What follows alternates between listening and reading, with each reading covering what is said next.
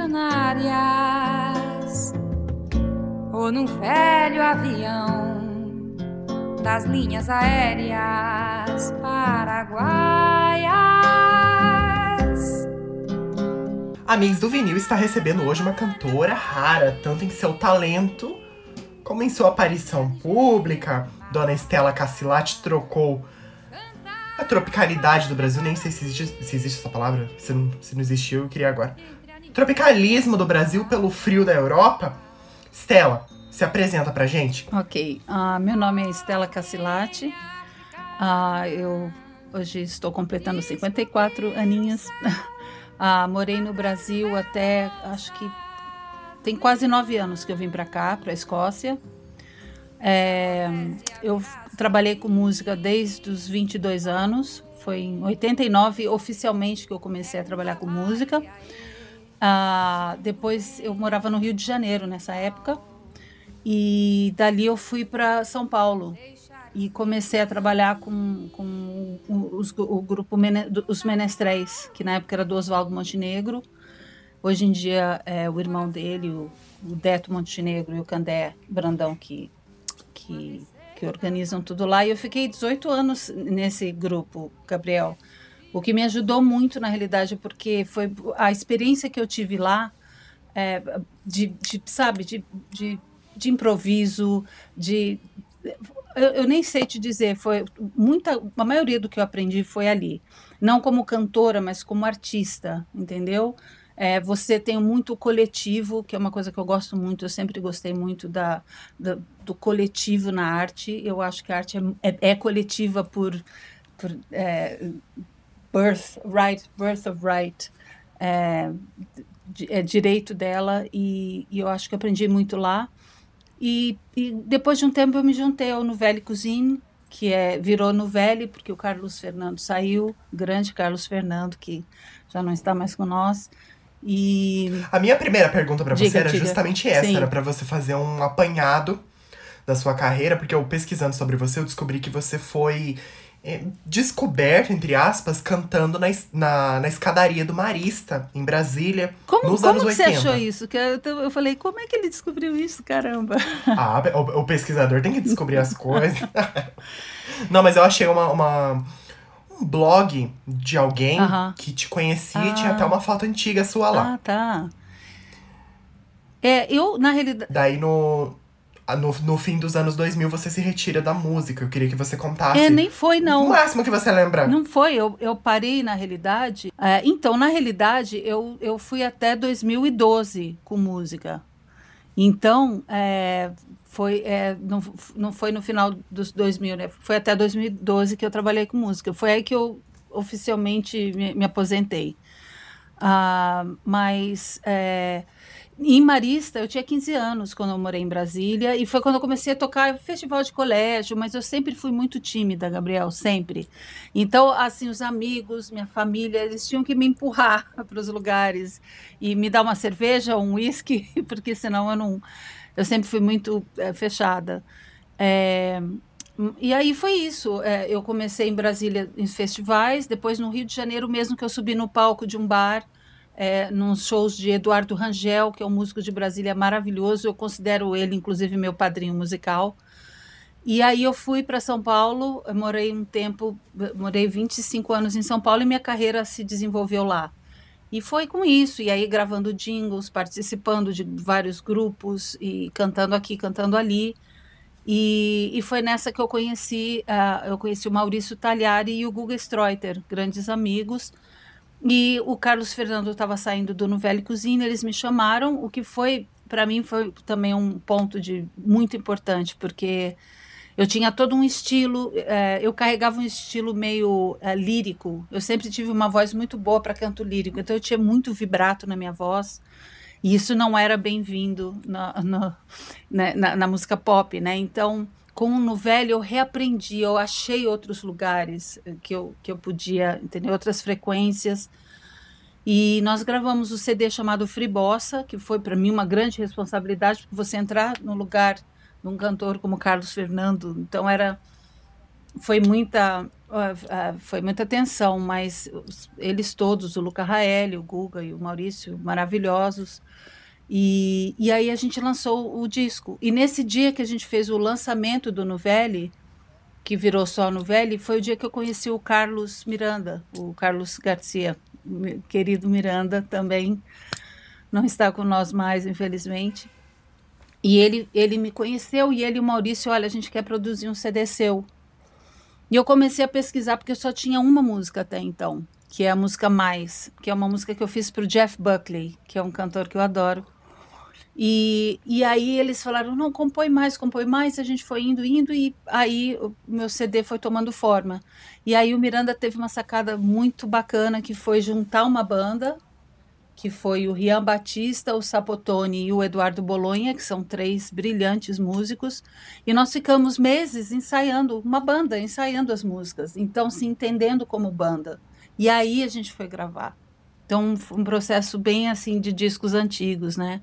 E a partir disso a gente foi colocando as.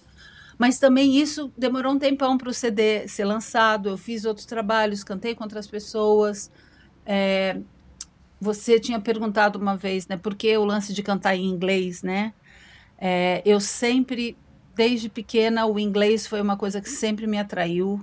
Eu fui criada só com música brasileira. Eu só ouvia, até os 12 anos, eu só ouvia Clara Nunes, Martinho da Vila, uh, originais do samba, samba enredo, uh, só, só, só Elis Regina pra caramba, só música brasileira e eu amava. Mas eu comecei a ouvir rádio com 12 anos de idade. Aí me, apaixonei pelo rock, pelo pop, e aí eu me identifiquei. É uma coisa de alma, não tem explicação. Eu amo cantar inglês, embora eu tenha sotaque, é claro, mas eu amo. E, e aí toda essa cultura da Grã-Bretanha, né, das ilhas britânicas, na realidade, que eu sempre flertei, a Escócia, a Irlanda, a Inglaterra, e eu gostava de gaélico, que é a linha, a, a língua antiga né, da Irlanda e da Escócia. Cheguei a aprender algumas canções em gaélico também, que é um, é um projeto ainda que eu quero fazer só por, por diversão, né? Não tenho mais. E, e mas foi isso, foi eu, não, não teve uma intenção comercial. Eu nunca, eu sempre fugi disso para no meu trabalho foi o que eu gostava o que eu, gost, o que eu queria fazer com as pessoas que eu quis fazer, entendeu? Não, não teve nenhum. É curioso hum. você comentar sobre intenção comercial, porque o seu disco, o único disco, ele é de 2007, certo? Eu, é, ele foi, ele demorou um tempão para sair. Eu nem lembro. Eu acho que eu, eu, fiz o show de lançamento em 2008, final de 2008, eu acho. É, então, tem uma, é. umas, umas informações é, que não se colidem na internet. Uhum. Tem ali um site que diz que é 2007, outro diz que é 2008 outro diz que é 2009. É. Então vamos, é. vamos considerar que foi nos anos 2000. É, então, você falando sobre intenção comercial, é engraçado porque o seu disco, que se chama Peixes Igual Pássaros, ele saiu pela YB Music. E ele é um disco, Estela, que ele, até para hoje, sei lá, quase, daqui a pouco tá fazendo 20 anos, muito experimental. Muito. É uma sonoridade que nem mesmo quase 20 anos depois ela tá em voga aqui. E além de tudo, você cantou em inglês. Que a gente, pra, para quem tá ouvindo a gente aqui de fora, o inglês aqui no Brasil é, nossa, é, é mais para pessoas. Não é qualquer um que fala. É. Né? É. é. é são poucas as pessoas que dominam o inglês. É, então, te, uma coisa que eu tenho para te perguntar é: hum. você sente que esse experimentalismo do seu disco ele foi menos abraçado porque você é mulher? Uh, porque você surgiu ali nos anos 2000 quando a música brasileira, brasileira ela era ainda menos feminina. Hoje, por exemplo, 2021 Sim. saíram vários discos de cantoras aqui. Mas isso é recente.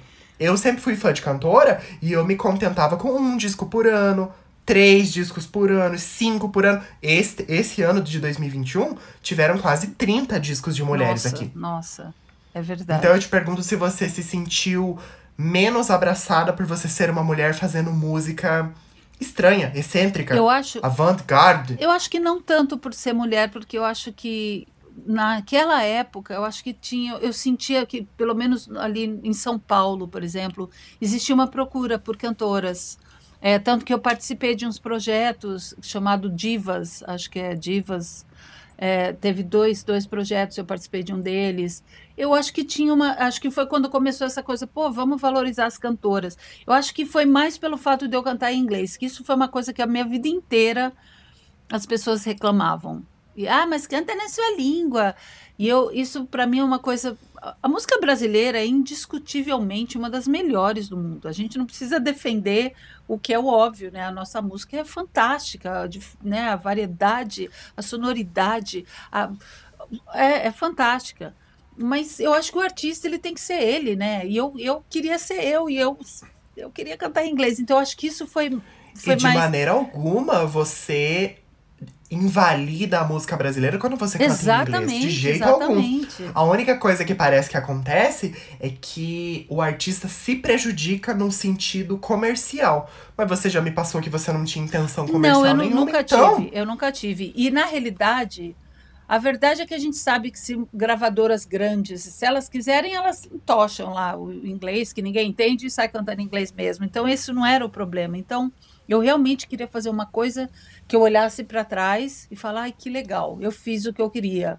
Não queria olhar. E você hoje olha para trás o que você totalmente, vê. Totalmente, totalmente. Eu, eu amo o que eu fiz, o que a gente fez, porque, como eu te falei, foi, foi um grupo, entendeu? Eu ouvi muita, muita música com o Miranda antes da gente começar a mexer. A gente ficou, acho que um ano, um ano e meio, só ouvindo, ouvindo aqui, ouvindo isso, ouvindo aquilo. Então, o Miranda é o produtor do o disco, produtor. o diretor criativo? Ele é, é, é o produtor junto com o Maurício São os dois, mas com o Miranda, essa parte é, das, né, da, da, concepção ficou a gente ficou mais uh, junto né? Passamos ouvi muita coisa com ele. Ele me mostrou muita coisa que até hoje eu amo e que aí eu não sabia disso Sim, eu fico foi. tão fissurado com a cantora com a voz com as letras que eu nem dou nem, nem vou atrás da ficha é, técnica é, eu sei e, e de repente você me passa que um dos maiores do, do ramo ele produziu o seu disco. Não, total. E, e, ele é um querido, assim, uma pessoa super, né? Não é aquela coisa do produtor. Ele e o Maurício são super. É, eu me senti muito em casa. Eu gosto de ser dirigida. Eu sou uma cantora que gosta de ser dirigida. Então, na hora de cantar, ó, oh, Estela, faz um pouco assim, assim ah, toma isso aqui. Então eu, eu, eu realmente foi muito importante. E os músicos que são sensacionais, os músicos, né? O Edu Bolonha, que eu já tocava com ele, o Eduardo Bolonha, que é, é a alma do CD ali, e o Sapotone e o Rian, perfeitos baterista e o baixista, e tem participação de muita gente legal também. Então, nossa, eu acho que eu tive muita sorte de, de, dessa galera, porque todo mundo fez querendo o CD mesmo. Ninguém foi lá, ninguém bate, eu não bati na porta de ninguém. Ah, grava o CD meu, ah, não sei o que foi. Vamos fazer isso, vamos, vamos, tá legal e pum. Né? Então tem alma, é um CD que tem alma. A gente não, não primou por perfeitas afinações ou per... ah, aqui tem uma um atrasinho, não tem, tá tudo certo. A gente quer a coisa viva, a gente quer a música viva, né? E não aquela perfeição que não existe. Então... E se fosse para introduzir alguém que está nos ouvindo? ao seu trabalho, quais fa me, me diz três faixas para essa pessoa começar ouvindo? Olha, eu, gosto, eu gosto muito da história de fantasmas, que é uma, eu tenho muito carinho por ela. Foi uma, é, eu acho que ela tem bem o espírito. É... Essa música pega qualquer um, ela é muito especial. É, eu acho que ela. O meu marido, por exemplo, ele é americano, ele não entende. E ele é louco por essa música. Agora ele já sabe o que significa, mas ele falava: Eu não sei, tem alguma coisa nessa música que. Então eu acho que essa música. E você vê, né? Ao contrário, foi em português e ele.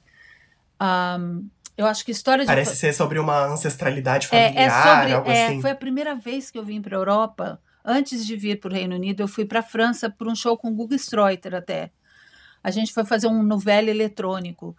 E depois do show eu botei meu tênis e eu saí andando. Às duas da manhã eu estava meio bêbada, saí ouvindo Walkman, naquela época era Walkman, e saí andando. E eu comecei a sentir os poetas, as putas, os, os, os bêbados, mas tudo, só espírito, sabe? De todos os séculos. E eu fiquei naquele rio. Foi, uma, foi, um, foi um momento de. de Caramba, que forte! forte. Ó, me arrepiei inteiro. E eu, e eu me senti tão dali, né? E, a gente, muitos de nós, né, no Brasil, a gente tem ancestralidade que vai esbarrando na Europa, né? Eu tenho bastante. E foi uma coisa de ancestral mesmo, de outras vidas, de então foi essa música foi e é uma música que eu gosto muito. Eu gosto dela, eu diria ela. É, eu gosto muito de Girando, que é a música que abre o CD, porque também foi de um momento muito difícil na minha vida. E, e desse momento difícil que eu descobri que eu podia aprender coisas. É, é, foi meio isso. Eu tenho um carinho por aquela música e eu amo Meu Silêncio, que é do Eduardo Bolonha, na realidade. Essa música é do Eduardo Bolonha e eu amo, amo o jeito que a gente fez. Inclusive, essa música entrou para o seriado da. Você conhece esse seriado Alice, da, da HBO, né? Muito maneiro. É, eu, eu conheci ah. por sua causa, porque eu fui atrás. Ah. É, porque eu li, né, que a sua música é Al. É Al, é. Que é uma homenagem que você fez para Al Pacino. Pacino. É um sonho que eu tive com o Patino. Um sonho bizarro, é. então, daí por causa dessa música eu vi, ah, porque ela foi soundtrack de uma de uma série da HBO, parece. Sim, HBO, é. Daí eu fui dar uma olhada, mas conhecer eu não conheço. Ai, assiste. É muito maneiro. Eu amei a série. Não foi porque a gente tava lá, mas. É. Essa é suspeita. mas foi muito legal participar, junto com o Fábio Góes também, que tem CD maravilhoso que entrou na, na trilha. Então, uh, então acho que eu diria essas três músicas. Acho que Girando, História de Fantasmas uhum. e Meu Silêncio. Estela, você já percebeu que a gente já abandonou a pauta que eu tinha criado aqui, porque em uma tacada você respondeu todas as perguntas. Não, mas tá tudo certo, é isso. Tem história para contar, tem mais aqui contar mesmo. O que eu queria te perguntar, e chegando ao final da nossa entrevista, é sobre a sua partida do Brasil. Hum. É, porque além de você ter partido do Brasil, você Hoje você responde pelo nome Stella Strasberg, em vez de Stella Cassilati nas redes sociais. Isso aí é um. E para mim, é. para mim foi muito difícil te Me encontrar. Achar. Eu joguei a hashtag no Instagram Stella Cassilati e tem uma pintura, uma pichação numa parede em São Paulo da sua música All. E algumas pessoas comentando, depois eu te mando. algumas pessoas comentando na publicação, nossa, nunca consegui encontrar essa mulher. Nossa, Será que ela tem Instagram? Eu quero isso. Então, eu vou te mandar. É, e eu fiquei nessa. Mas, mas eu, eu sempre fui assim, não, eu vou conseguir. Eu não vou ser igual essas pessoas que ficam resmungando sem fazer alguma coisa. Eu fui te achei. Não lembro como que eu te achei, mas foi difícil. Foram algumas semanas para eu te achar. É, quando é que você vai embora do Brasil? Por que, que você vai embora do Brasil? Qual foi o turning point para você deixar sua trajetória aqui? O que você faz hoje? É, o que, que você tem feito nesses 10 anos que você se mudou? Olha. Dá um panorama para mim. Uh, foi uma loucura, porque eu, quando eu fiz 40 anos, eu entrei na famosa crise né, da meia-idade. Ah, o que, que eu faço, quem eu sou, para onde eu vou. Eu já estava me cansando. eu já estava me cansando da música e blá, blá, blá. Mas durou um tempão. E, e aí eu sempre quis vir para o Reino Unido já tinha vindo visitar, mas eu sempre quis passar um tempo aqui. Eu fazia é, dança escocesa no, no, consulado britânico e eu adorava fazer é, dança escocesa. E o meu professor falou: vai para Edimburgo. Aí eu falei, eu falei, beleza, que ele é de lá. Eu falei, o que, que eu vou fazer em Edimburgo? Ok, vou fazer um curso de inglês que eu nunca tinha feito. Eu aprendi inglês sozinha. Então, aquele inglês que eu me virava. Eu também. Você também? Ah, então. Mas com certeza, eu, com a sua idade, eu não falava tão bem como você fala, eu te garanto. Era bem macarrônico. Mas. Outra época, né, Estela? Outra época, é. Outra época. É, eu com a internet, a gente vai Agora longe. é rapidinho, né? É. Uhum. E aí, o meu filho já estava com 17 anos. Eu, eu até queria que ele viesse comigo, mas ele quis ficar. Ele tinha família, o pai dele ainda estava no Brasil. E aí eu resolvi vir para a Escócia e passar sete meses fazendo um curso de inglês e vivenciando o dia a dia, né, para viver aquele meu sonho que estava lá, sempre queria vir para cá. E nisso, no terceiro, segundo, terceiro mês, eu conheci o meu marido, hoje o meu marido, Jonathan. Conheci ele numa festa e foi pá! E eu já estava sozinha um tempão, já estava entrando no, epa, não quero mais, não quero mais relacionamento, só quero amigo, mas é sempre assim que acontece, né? E aí aquela coisa, a gente fica, não fica, não dava para ele vir, não dava, né? E eu falei, eu, eu vou, eu venho para cá porque né, no, meu filho já estava grande, já estava né, começando a seguir a carreira de músico. E hoje em dia ele mora até em Londres. E, e aí eu vim para cá e fiquei. Só que aqui, quando a gente muda mesmo, quando a gente consegue o sonho da gente, aí é difícil que a gente fala, opa, cuidado com E agora? cuidado com o que você quer, porque você pode conseguir. É totalmente verdade. Você consegue agora. Quem é você ali, né? Porque por mais que eu adorasse a cultura e a música, a tua identidade, você falando outra língua, proferindo outras palavras, eh, eh, lidando com outras energias, outras cores, outros sabores, outros cheiros.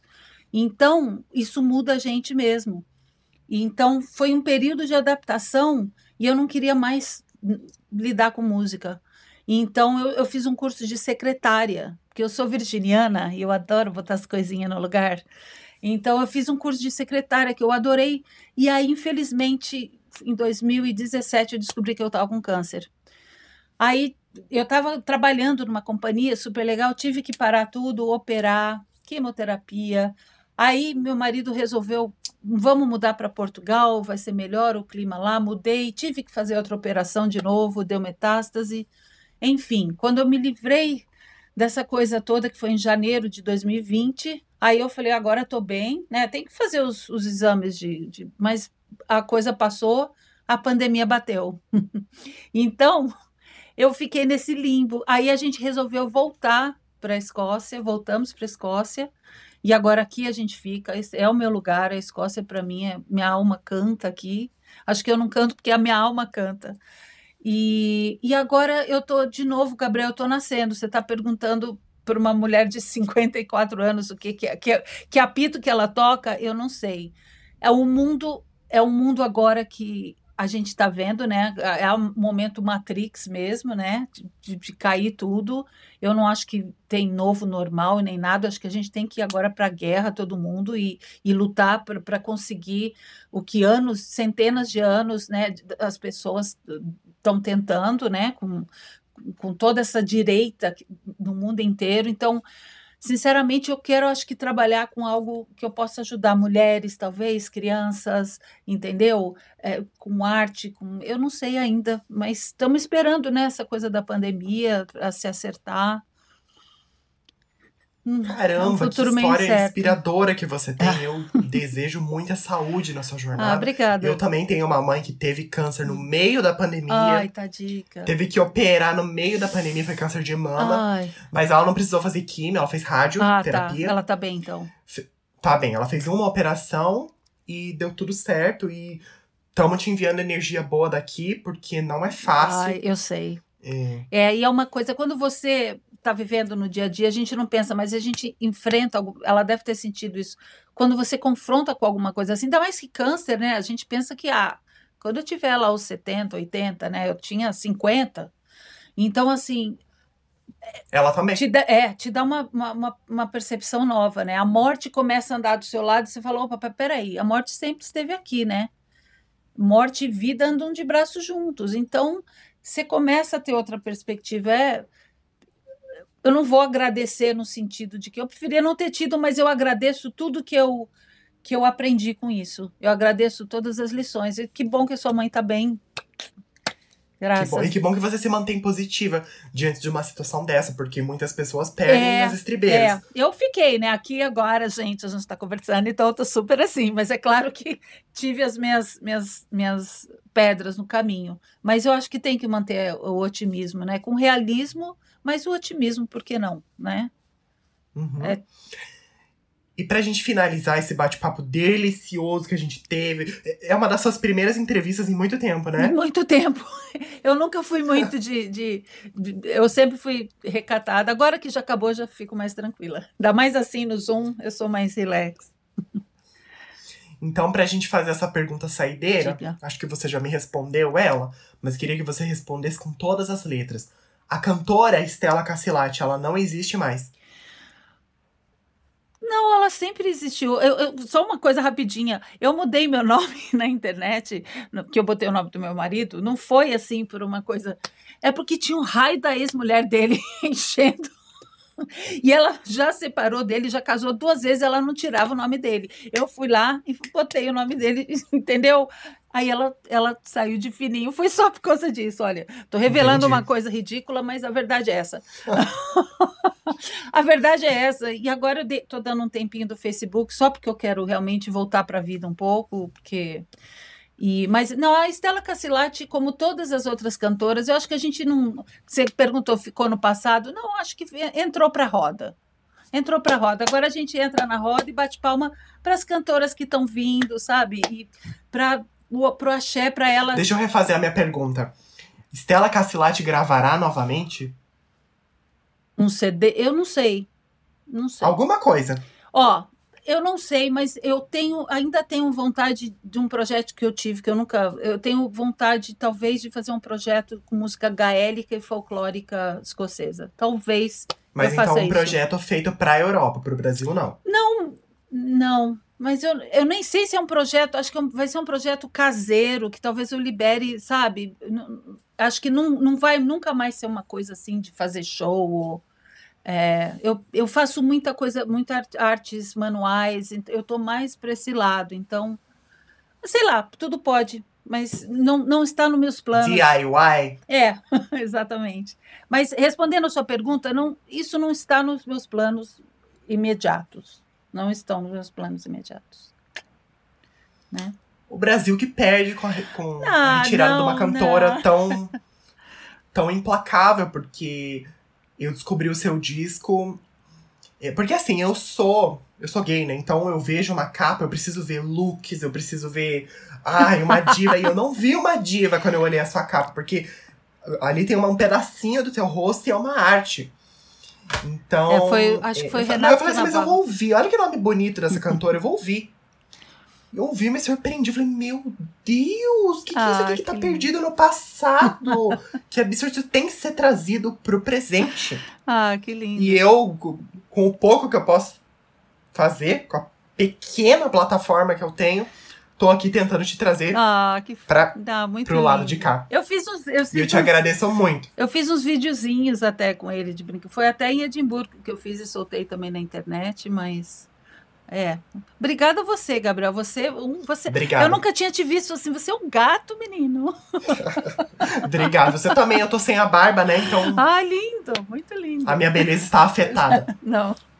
Muito obrigada e mais uma vez obrigada obrigado. pelo trabalho lindo que você está fazendo, que isso é sensacional, cara. Muito, muito maneiro. Gratidão. Tá bom? Um beijo. Um beijo grande. Tchau, tchau.